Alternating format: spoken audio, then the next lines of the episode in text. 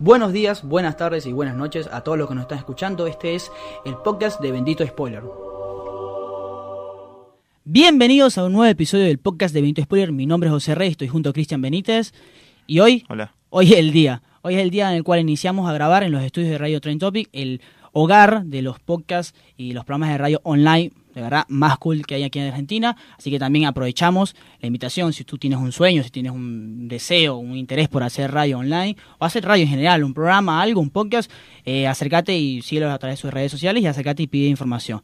Extendemos el agradecimiento a Jessica, también a Nico, nuestro operador que nos está ayudando, que al pobre lo vamos a spoilear mucho con todo lo que son las películas, pero bueno, esto es el podcast de Vento Spoiler, nos pueden seguir a través de nuestras redes sociales, arroba Vento Spoiler, arroba José Radio OK si quieren, Sí. personal. Arroba Y- soy Chris B.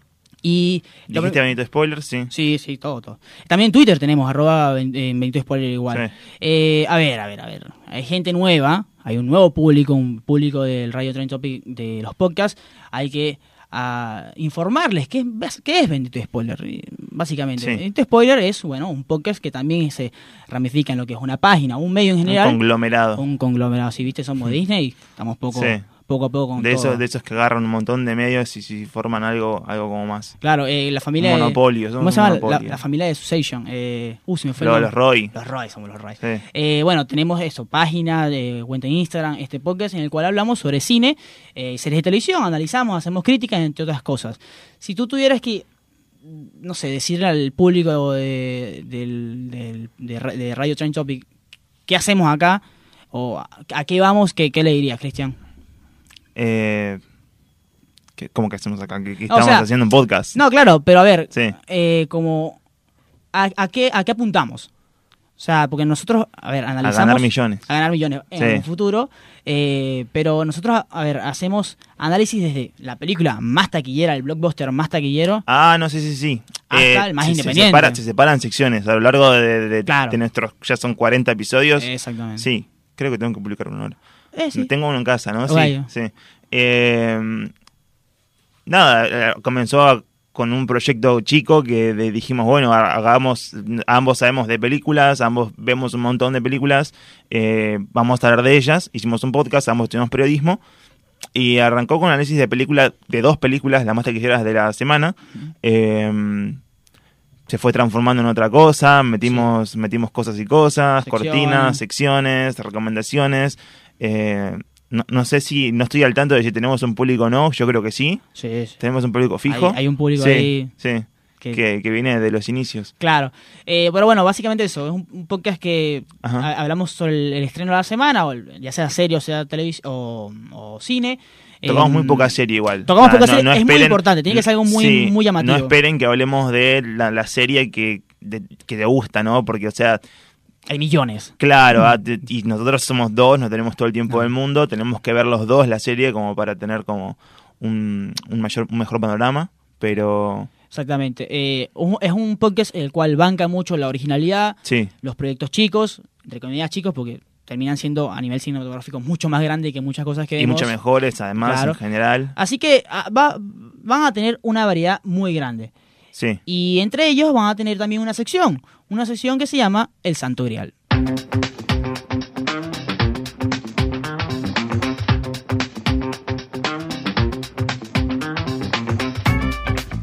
El Santo Grial, Cristian. Vos nos trajiste un tema a la Sí. mesa hoy. Sí, que ese Santo Grial, explicarle por favor Claro, la el también, Santo ¿no? Grial es básicamente... Tengamos de cuenta que este es un público nuevo. Es, es, es, eh, y más bonito. No, mentira. El otro también. El Santo Grial es básicamente una sección en la cual hablamos de varias cosas, cualquier Sí. cosa relacionada con también con las series del cine, que esté, que sea un fenómeno, básicamente, algo actual, algo que nos llama la atención, algo que hemos visto y digo, che, ojo con esto, che, ¿viste lo que dijo Scorsese? Che, ¿viste lo que compró Disney? Cosas así, donde intentamos un poco analizar o nombrar algunas cosas, entre ellas eh, la noticia o por lo menos el, el informe que nos trae Cristian hoy. No, sí, no, no esperen algo súper... Técnico. Sí, porque no, no tuve tiempo. Pero, pero pude como sacar la, la- a cuenta el, el informe de que este es un buen año para el cine.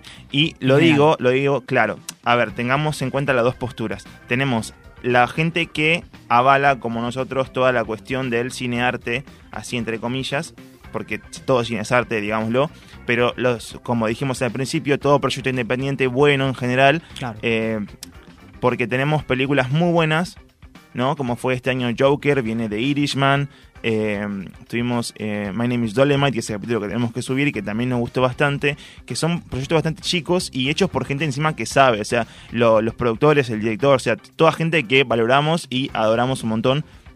Que la hacen eh, a sudor, básicamente. Claro, claro. Eh, y después también tenés la otra parte que es más de recaudación, taquilla, eh, a pesar de, de- de la típica frase, ¿no? Que hoy, hoy está muy en boga esto de decir que el cine se está muriendo. No, chicos, o sea, porque viste que los nuevos servicios de streaming te dicen vas a ver más películas en tu casa, ya no vas a ir más a la sala de cine.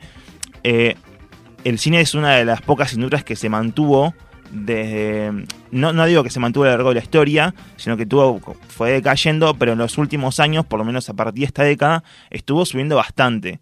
O sea, ya para el 2016, el- la industria cinematográfica, la, industria del el entretenimiento, olvídate, o sea, son como eh, la tercera, la tercera o cuarta parte, no, no, no sé si había leído bien, de la, de la recaudación de todas las industrias mundialmente. O sea, ¿entendés? Del entretenimiento. Dentro del entretenimiento se, se divide. Tenés eh, internet, tenés libros, editoriales y demás. Eh, teatro incluso. Pero la parte del cine viene acumulando desde el 2016. Sube, tiene una suba de más o menos, por poner un número, que 40%, ponele. Porque Bien. en el 2016, sí, eh, tuvo una recaudación total, según informes que salieron a fin de año, como siempre pasa, del 38 mil millones de dólares. Solamente la industria cinematográfica, o sea, la taquilla de cine, de gente que va y compra boletos en todos los lugares.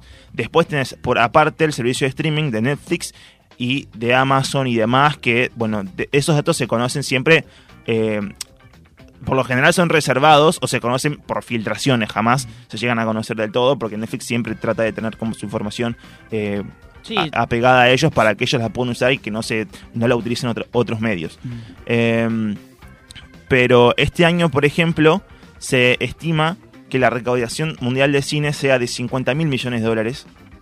O sea, te- pasamos de 38 Claro. a, a 50 mil. Claro, sí. Sí. Eh, ten en cuenta que Disney creo que mm, se pronunció en agosto, que ya había sido el año más importante eh, a nivel Sí. de recaudación de, de su historia, y le faltaba Star Wars y Sí. Frozen 2, Sí, lo cual es una locura. sí, de eso quería hablar, porque esta cifra sale del de la mm, empresa o corporación de, o consultora Price Waterhouse Coopers, que es el PwC, ustedes la habrán visto en un montón de resmas y, y carpetas de abogacía, pero es una compañía, un conglomerado que se encarga de la eh, codificación y acumulación de datos alrededor del mundo. O sea, todos los datos nuestros los tiene la compañía esta. O sea, desde ya sí. Eh, pero estimó este año eh, terminar en 50 mil millones de dólares. Y te digo, el anexo que saqué de, de la página IMDB Pro es una cuenta que hice yo. eh, de la. De, mm, creo que es de Box Office Mojo. Que es, es la parte más eh, profesional de IMDB, porque reconocemos IMDB tiene toda la parte. Eh, es como el Wikipedia o la enciclopedia del cine, ¿no? Tenemos toda la información Sí, de todas sí. las películas, Si en y demás. IMDb, claro. Y después tenés, claro. Es como muy difícil igual no estar en IMDB, ¿no? Como le pasó a Bañero 5. Claro. Pero, eh, Pero, pero, o sea, 5, pero, pero están todas las películas del mundo que se estrenan. Y entonces tiene un anexo de la taquilla mundial. Y tiene 572 películas estrenadas hasta ahora. 500, 72 películas en Ok. 2019 buen número. reconocidas por IMDB. Capaz hay más chicas o cosas que no llegan a IMDB, como que llegan a un cine solo. De momento son 500 572, me parece que dije. Eh, claramente el ranking lo lleva arriba de todo Avengers, con una recaudación, te digo, de más de 2 mil millones de dólares. La siguiente es El Rey León con 1.653 millones de dólares. Y así, o sea, tengamos en cuenta que todavía no llegó Star Wars, así que la cifra total de este año no la vamos a poder dar. Pero entre las 20 películas, eh, de- del ranking de 20 películas, sacamos un total de 16 mil millones de dólares recaudados hasta ahora. O sea, de las 20 películas más taquilleras de, de este año, sacamos más o menos, ¿qué se podría decir? El casi el 35% Claro. de la recaudación mundial que se espera para este año. Eh, Igual. Claro, y después tenemos, por otra parte, como dije al principio, que este es un buen año para el cine también por el tema de que tuvimos Joker, tenemos My Name is Dolemite, que hablamos bien de esa película, hablamos de, vamos a hablar de The Irishman, eh, Bueno, hablamos de la, Once Upon a la Time. película que vamos a tener también, Once Upon a Time, Y Dolor y Gloria, aquí le fue muy bien a Argentina. Sí, la película de Jordan Peele también, Dolor y Claro. Gloria. O sea, estamos teniendo como desde el lado eh, emergente o independiente muy buenas películas que nos, nos están dando. A pesar de que hay mucha gente que se queja de que hay como 70 salas de Avengers y, y solamente dos para Dolor y Gloria y así. O sea, esas películas están, están sí. y punto. O sea, Sí, nosotros concordamos que sería genial que estuviera como una mayor. Claro, que tuviera mejor están. llegada. Claro. Pero el hecho de que las hagan y que hay gente que se siga atreviendo a eso, a pesar de que saben que van a tener como dos salas o una, eh, eh, eso es buen mérito. Sí, aquí estoy en la página Otros Cines. Sí, eh, y veo la sección de taquilla que está, bueno, creo que todos los artículos están escritos por el periodista Diego Battle, se, se- se pronuncia así. vaya, Valle. vaya. Bueno, disculpe, Diego.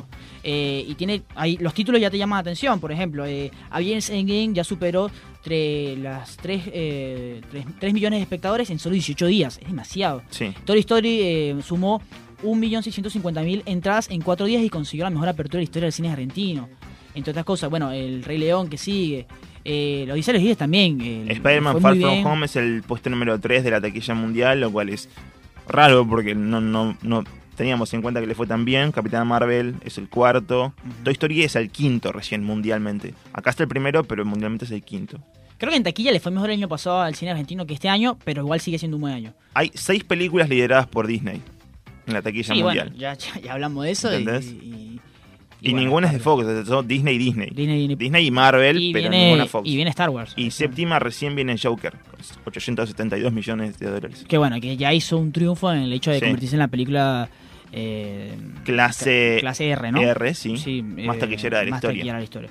Bueno, esa fue la, esta es la sección del Santo Grial. Espero que, eh, bueno, también nos pueden mandar ustedes si quieren que debatamos sobre algún tema o algún tópico sobre cine o series, nos pueden mandar a través de nuestras redes sociales, como repito, arroba bendito spoiler y, y lo podemos también discutir acá.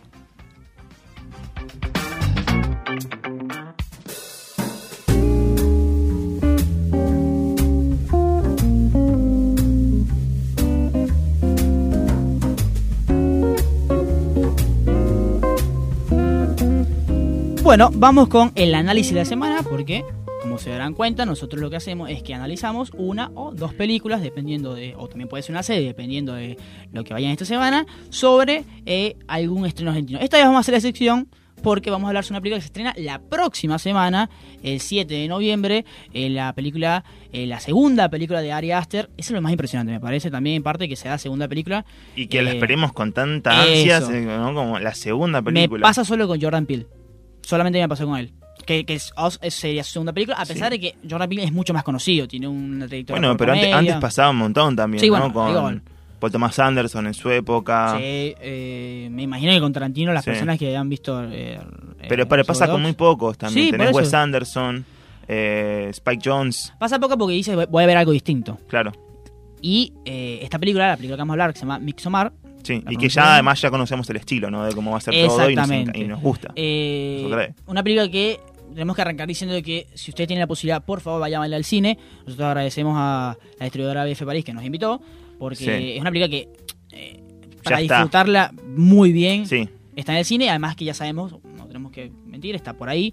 Y entonces, bueno, Sí. si ya se aguantaron, dale una semanita más y invierte sanamente tu dinero. por ahí nos referimos de que la película ya está en DVD, ya, Exacto. ya fue lanzada en VOD y Creo que está, está en... el, el- el corte del director ya, Sí, pues se estrenó en junio, Sí. si no me equivoco, en sí, Estados en Unidos. Estados Unidos y acá nos va a llegar recién en noviembre, pero por, por una cuestión de las distribuidoras que tardan tanto en, en tirar la película acá, no, no sé qué quieren vender, capaz pensaron que iba a estar nominada no o algo, dijeron, no va a terminar nunca más, tiremos en noviembre, ya está. No, y lo interesante es también ver cómo la promocionan. Sí, Te la promocionan como el terror no espera la noche. Y tú dices como que... ah, ese es el tagline. Sí, eh, y tú dices, a la mierda, bueno, listo, el demonio.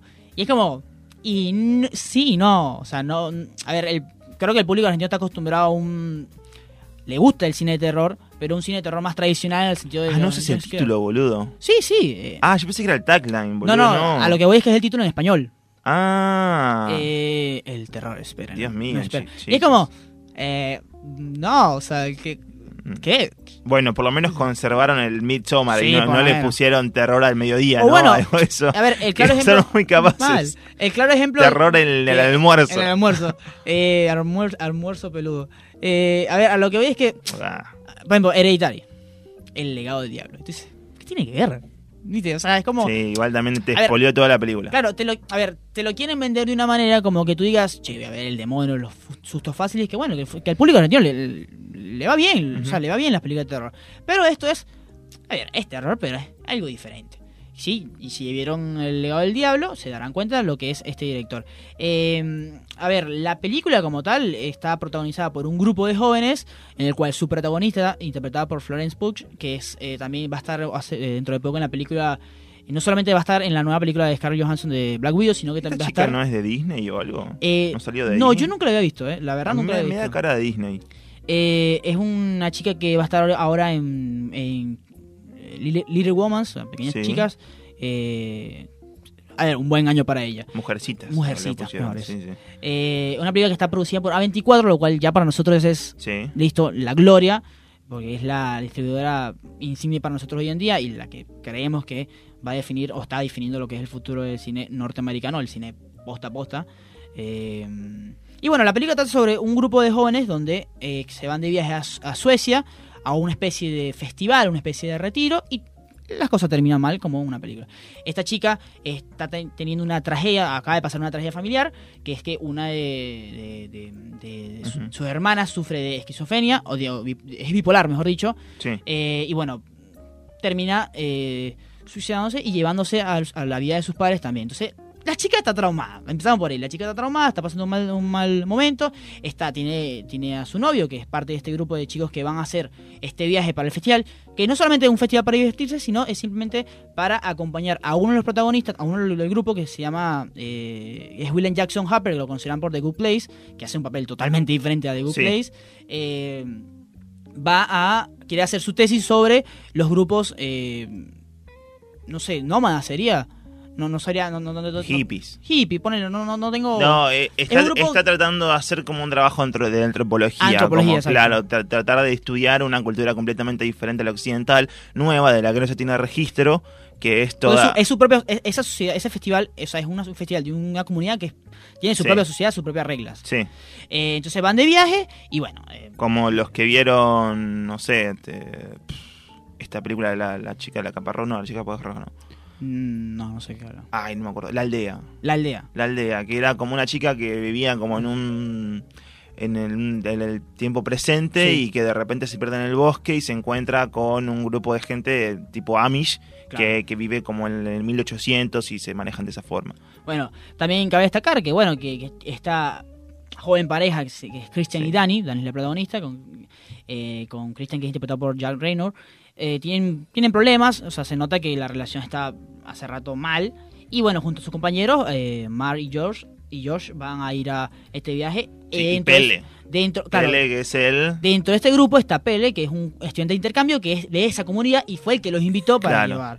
Eh, nada, eh, un, un, ¿cómo es? un pillito ese chico. Sí, Eh, y todos piensan que va a ser como un viaje de... Todos piensan que van a Tumorland, algo así, no que sé, que va, a ser, va a ser como, como no sé, te- Euroviaje censurado o eso, ¿no? Claro. es como toda la premisa para hacer una película de comedia de esas. Y empieza así, más o menos, porque Sí, sí. cuando llegan, lo primero que hacen antes de entrar al lugar, ¿querés drogas? O sea, que querés unos hongos y... Claro, pero me refiero a que la premisa antes de todo eso lo preparan de esa manera y de repente sale esto de que la, la, la chica les iba a, después la chica le va a acompañar porque pasa por todo este problema y el, el novio no la quiere dejar, o sea, es como Sí, la chica no en, al en realidad toda la película es un conflicto marital, si Sí, querés, ¿no? es Eh, el, el divorcio más eh, tardío del cine. no, no es que estén casados, me refiero a que es un conflicto de pareja, ¿entendés? Eh, en general, ¿qué te pareció la película? ¿Te, te gustó? ¿Te, te llamó la a ver, atención? ¿Te a ver, pareció bueno? nosotros, nosotros estamos hablando desde la parte más blanda de todo esto. Sí, estamos en un Sí, terrenito. sí. O sea, la, la- la cuestión del guion me pareció que sobraba bastante. Me, me Eh, pareció un poco flojo hasta cierto punto. Eh, me pareció que está bien formada desde de vuelta la antropología, o sea, El contexto, todo. claro, está todo como muy bien armado. Ahora, no es el fuerte de la película. El fuerte de la película obviamente es la dirección, la fotografía, los colores, o sea, la dirección de arte es si no es, o sea, si no es de lo mejor del año rosa, yo creo que sí es lo mejor del año, ya está. Eh, yo- sí, si te pones a hablar que dices, dices película de terror y esta fotografía tú dices, no, no, no, no, no, Sí. no, la entiendo. ¿Cómo llegaron esto? Y es genial. Sí. Porque es una película que es- o sea, pasa por de, de día casi siempre. Sí. A lo que tú vas con el guion. Es en poca- flojísimo. A ver, yo no, no sé Para si sea la flojo. película que es, Claro, para Ari a ver, Aster, no sé si sea flojo. Me parece que es una película que tú llegas al cine y dices, ah, seguro va a pasar esto. Y pasa. sí. Es una película que eh, es sobreentendida. El Sí, problema está, está, está como muy es sobretrasada, no sé cómo más, decirlo. claro, más si ya viste El legado del diablo. Sí, Si viste El legado del diablo, o sea, a ver, El legado del diablo tiene unas casillas. Espectacular la película, ¿eh? Sí. Tiene unas casillas. Esta película hace check en todas esas, en, en todas esas casillas. Sí. O sea, dice, bueno, nada, esto si es así, esto es así. A ver, eh, lo que a mí me gusta es, por ejemplo, el guion fue también escrito por Ari Aster. Sí, eh, por ejemplo, yo sé que va a pasar esto. Sí. En una película de Misión Imposible, yo sé que el mundo se va a salvar. Ahora, ¿cómo me presentas eso? Es lo importante, lo interesante. Y yo creo que acá, cómo te presentan las cosas que pasan, es el fuerte de la película. Yo creo que debería, eso. yo creo que para hacer un producto como fue el legado del diablo, que para mí fue el, el producto perfecto, porque Porque era nuevo también, ¿eh? por- porque tanto la parte artística y técnica estaba al nivel de todo lo que fue el guion y también la actuación, que, que es como le podemos poner como un tercer tópico, porque Sí. la actuación acá también Con Oscar, Sí, acá lo podemos hablar. O sea, tenés como una vara muy alta en lo técnico, en lo artístico, y tenés vara media en guion y vara baja en actuación. O sea, es que ya se formó una escalera. Ya no, ya no es un producto perfecto, no, no, no, no convive todo junto, no puede convivir todo junto. Yo lo vi de ese sentido. En un sentido, encima hasta me, O sea que, pareció, claro, me pareció aburrido. A lo que tú vas que en Hereditary... A ver, no es que queremos comparar, pasa que la segunda película siempre es complicado. Hay una ley del Sí. segundo show en todos los aspe- en los aspectos de entretenimiento que el segundo show es complicado. parece que se apuró un poco para hacer esta película. Eh, O sea, ya tenía la es que idea. no sé si se apuró. A ver, me parece que la idea funciona. Lo que me parece que dice es, es previsible, como tú dices. O sea, me entiendo eso. Ahora, floja, floja, me sigue pareciendo interesante. Me sigue pareciendo llamativa. me- a ver, te digo, la parte de los viejos que se, que, que se tiran de, de- de- de la, no sé, de la montaña, ya tú sabes que se van a matar. ¿Me entendés? Sí. Ahora, la manera en cómo pasa esto es impresionante, es incómoda, es horrible. O sea, No eh, sé. a mí, bueno, a mí, a mí me pareció como que mierda. A ver, ya sabía que iba a haber eso. Te falta ver un poco de gore. Sí, parece. obvio, obvio, por supuesto. Una pizca de gore a Obvio. todo esto. Eh, eh, es más, pero a ver, Cristian, tú sabes muy bien que yo con el terror no, no puedo. me- me- Es que encima la pero película. me parece que está bien, o sea, la película funciona. arrancó, arrancó demasiado bien la, la película. El- el Con la muerte, la muerte de, de- de los familiares estos, que te muestra como primero los padres durmiendo re plácidamente Sí. y nada, un conflicto ahí con la hermana, que no sé, vos te lo muestra como una cosa muy bastante baja. Claro. O sea, el tema de, la enfermedad de la hermana. Y después ves que es un despelote, Oye, que se va todo al carajo. claro. Y ahí arranca y arranca con todo. Y después va bajando bastante. y y creo que se toma su tiempo. Y Es una película que dura dos, extiende. dos horas. Sí, y se que extiende, dura- y se extiende. Yo creo que de vuelta, o sea, Para mí, a ver, hay, Pero- cosas que pero- sobraban. Pero, pero desde la dirección de arte, la dirección, boludo, del, del chabón, cuando. ¿Viste cuando llegan al lugar que el chabón dobla la cámara? Sí, O sea, la cámara la, la invierte. Claro, el, el auto. Claro, Sí, sí. te está, te Eh, está diciendo son algo. esas o sea, escenas que tú dices. es "Ah, otro mierda". lenguaje Claro, eso. que dice, el chabón habla ese lenguaje, Sí, sí. está bueno. O, la- la- a ver, eh, creo que va a quedar como una de las mejores escenas del año a nivel esto estético, Sí. el baile, la escena del baile. La cámara te sigue, te sigue, te sigue. sí, sí, y te cansás y incluso vos, o sea, te genera como... Es una película de sensaciones, el cine tiene que Claro. hacer sensaciones y esta, desde el lado técnico y direccional, arte y todo de vuelta, es sensación. Eh, eh, Lo demás es, es- ya es flojo, no, no me interesa. Y ella también. Ya a un punto de... de también. vuelta, y más abajo todavía la actuación, si querés. Para mí ella funciona muy bien. O sea, todo lo demás, todo normal. Todo Sí. bien. A ver, Jack Raynor, eh, que es eh, Christian, genial, todo bien. La verdad que actúa muy bien todos Sí. los chicos. Pero ella, que la película es de ella, porque es... A ver, porque Es que- es, es otra duda. es que ¿A- ¿A, igualmente- qué va ella? O sea, a ver, ¿cuál es- ¿qué me quiere contar la historia, la película?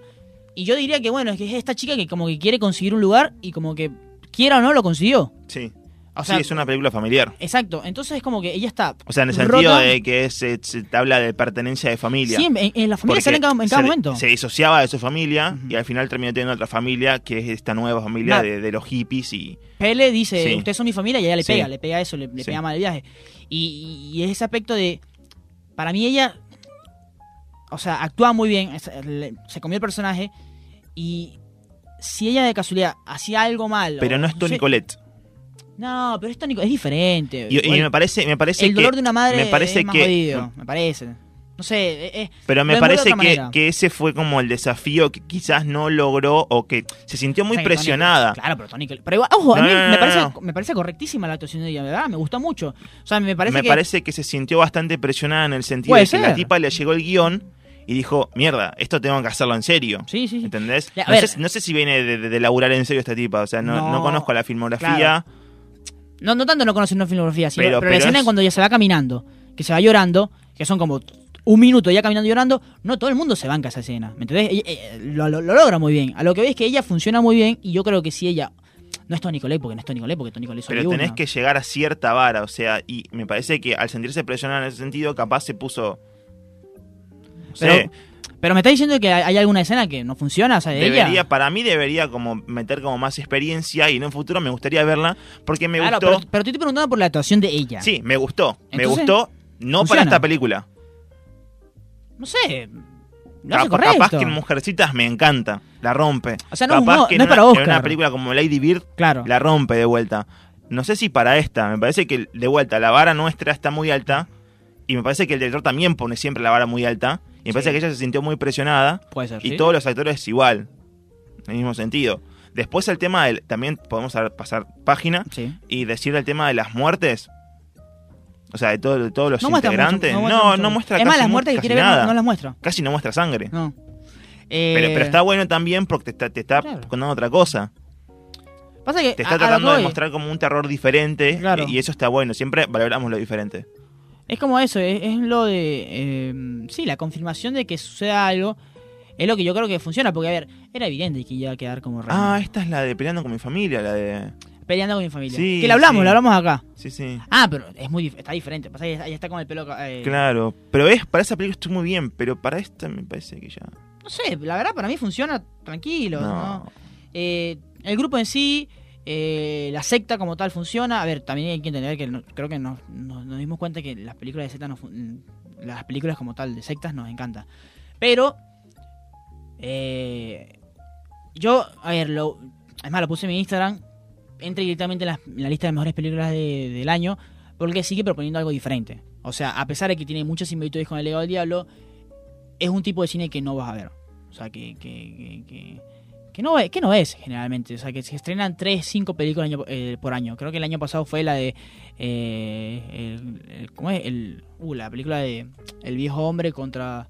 El hombre que mató a Hitler Sí. y, y peleó con... Dale, acordate. Yo la sé, pero acordate. el hombre que mató a Hitler y Sí. peleó con Pie Grande. ¿Es así? Sí, es el Bueno, son películas que tú dices, ¿por qué carajo no todo el mundo la ve? ¿Me entendés? Y esta película, digo, a pesar de que es intimidante para el público general, para mí en general. Es que esa película llegó a tres salas de 100 cines en Sí, Estados Por Unidos supuesto. y acá nadie la compró porque capaz pensaron que no le iba a interesar El a legado del diablo en sí me sorprendió que haya llegado acá. O sea, entendé que acá cerraron el cerraron Bama, o sea, se cerraron un montón de cine artes. O sea, eh, no es una buena si querés posición del desde el lado del cine nacional. El cine mundial capaz está perfecto, joya, qué sé yo. Acá no estamos bien como para tener una película así. De hecho, hay películas que no llegaron, como Booksmart, que dijeron el dólar se fue, se A24. disparó de 40 a 60 y no van a llegar nunca más, lamentablemente. Eh, otra cosa. La de mm, este chico, ¿cómo se llama? Jonah Hill tampoco iba a llegar. Llegó tardísima, y me- Sí. pero menos mal que llegó igual. Llegó un año después, ¿no? Eh, Me sorprende, a mí me sorprende mucho que se haya estrenado Legado del Diablo y bueno, esta, esta es la confirmación, me parece una gran película, me parece que... que Pero porque el, diablo- huele el legado del diablo es otra vara, ¿entendés? De vuelta, hablamos de varas. Booksmart es como una, una película tranqui para divertirse, y pasarla bien. A lo que busca funciona Sí. perfectamente, lo que busca. Sí, y lo que, Bien. se, lo que está pasando con Ari Aster es que se está convirtiendo en algo parecido a Hitchcock. Por eso, es una vara enorme la que tiene encima. Ok. Bueno, pero a no, yo creo que el Hitchcock de ahora es Paul Thomas Anderson. Yo sí, lo, sí, lo voy a defender. cierto, estamos con cierto. Y No a muerte, pero lo voy a defender. Claro, y si Porque vamos- capaz sale que si velador ahora, ¿viste? claro, Sale- que- tocó que- a alguien. Claro, si querés hacer un análisis. A ver, me parece que este, este director va más a Kubrick que a Hitchcock. No, no. Sí, me, me parece que maneja un No, lenguaje más no, como Kubrick. no, si querés también lo podemos poner como algo diferente, como algo nuevo. Sí, obvio, obvio. Pasa que tenés ahorita. Pasa que no puedes comparar ya, porque Ah. este chabón, o sea, no, no, no, es que no, no tiene un molde. encontré, No tiene un molde. es que no, porque jamás encontré algo así como esto de, de- del lenguaje de cinematográfico. Porque él maneja Lo muy tuvieron bien. bastantes personas, pero Sí. este es como diferente. O sea, él maneja muy bien el terror, Sí. el drama y el suspenso. ¿ok? Y la cámara. Y comunicar, el Claro. tema de comunicar todo al público. Exacto, es como. A ver, eh, la- la película termina con ella como bailando, Sí. con el traje floreado que parece eh, el tamaño de una gorda. Sí, eh, rendida, rendida claro, completamente a la nueva situación, a y todo. sonriendo. Sí, Y te dice todo ahí. O sea, y dice como que. Es, es como. A mí lo que me transmitió, lo que me transmitió es. Esto es lo que me gusta y esto, Sí. aquí, este es mi lugar. pudo haber sido un poco más perturbadora que el Joker, si querés también. Claro, o sea, ver, es una tipa que. Y, y se transforma. Sí, Y también tiene esto de que me parece que a mí, lo, a mí lo que me gusta de él también es que maneja muy bien todo el contexto del ambiente. O sea, tiene cositas que si tiene, no sé, la cámara va para atrás y puedes ver un mural que te va explicando todo lo que es la también cuestión tiene- del, amor, por ejemplo. sí. Y no, claro. Y no, no parece, pero es una película de mucho detalle. o sea, tienen que estar muy atentos, pero es una película de mucho detalle. Me interesa ver el, el- el- el corte del director. No sé si ya está subtitulada. Sí. Porque, porque, a ver, no sé, llegaría a tres horas capaz. Pero, no, sí, a, a ver, es una película que recomiendo mucho, que, que creemos que es la que bancamos acá, Sí, básicamente. préstenle mucha atención a este director porque capaz se vienen cosas buenas, capaz no, pero bueno, de por sí la- su trabajo como atrás de la cámara está, está muy bien. Lo que es él y Jordan Sí. Peele me parece son la- las últimas revelaciones importantes de... Eh, puede ser. Pasa que Jordan Peele también ya lo tenés en molde, a este no. Este me parece diferente. Bueno.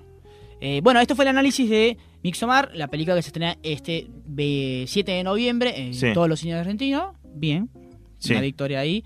Sí. Eh, vayan a llenar las salas también, si quieren, qué sé yo. Sí, las dos salas que le van a dar. Claro, o sea, ustedes el dinero que con la cosa, ah, intenten.